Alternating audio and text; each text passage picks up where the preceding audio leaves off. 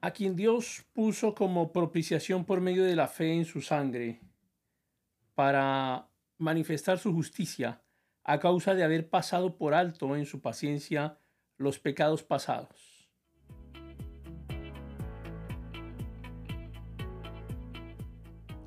Dios puede justificar a un pecador gracias a que Cristo Jesús pagó los pecados de todo el mundo en la cruz. Al testificar, esto es tan sencillo como, como que yo rompí la ley, pero Cristo pagó mi multa. Con base en ese pago, el que confía en Cristo está reconciliado con Dios.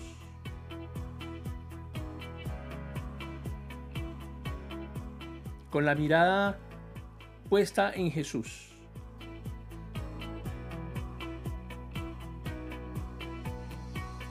Y con el objetivo de manifestar en este tiempo su justicia, a fin de que Él sea el justo y el que justifica al que de la fe de Jesús es.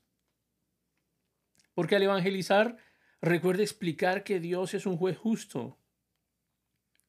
Así que si Él justificará a un hombre culpable con base en buenas acciones o en solo pedir perdón, sería un juez corrupto y Dios no puede ser un Dios corrupto.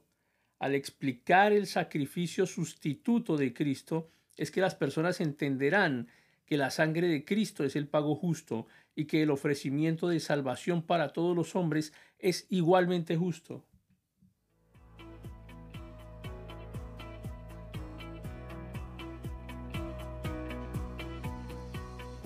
Entonces entendemos que la justicia que Dios ofrece es por fe, sin requerir obras. ¿Dónde pues está la jactancia? Queda excluida. ¿Por cuál ley? ¿Por la de las obras? No, dice el apóstol, sino por la ley de la fe.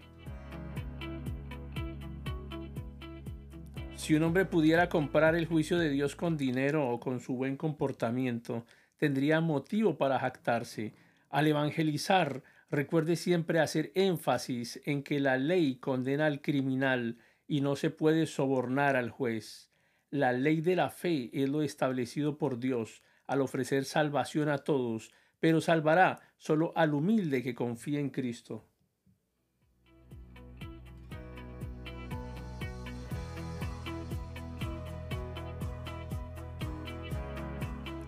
Concluimos pues que el hombre es justificado por fe y sin las obras de la ley.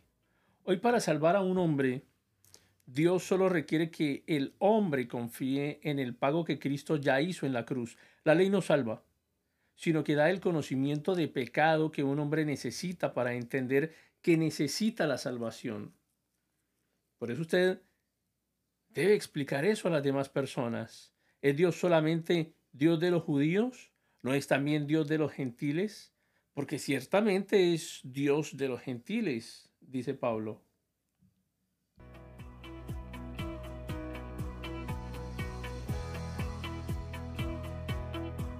Todos los seres humanos somos del mismo Padre físico, Adán. Dios no hace diferencia.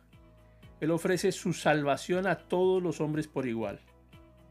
Porque Dios es uno y Él justificará por la fe a los de la circuncisión, eso no, no está en discusión, eso es absolutamente claro. Dios justificará por la fe a los de la circuncisión, dice el apóstol Pablo, y por medio de la fe a los de la incircuncisión.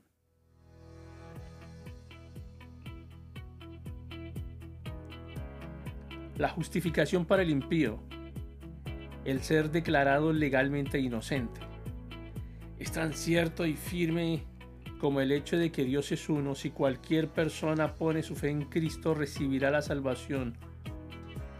Debería ser una buena noticia para todos, como para ir a compartirla hoy mismo, ¿cierto? Luego por la fe invalidamos la ley. De ninguna manera, sino que confirmamos la ley.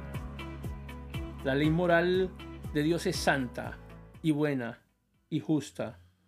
Es una manifestación de su carácter. La ley exige la retribución divina por el pecado. Dios nos saca una multa por cada infracción de la ley. Cristo en la cruz fue hecho pecado por nosotros y pagó toda multa, toda deuda, todo pecado fue pagado por Cristo. La salvación por la fe aprueba la ley.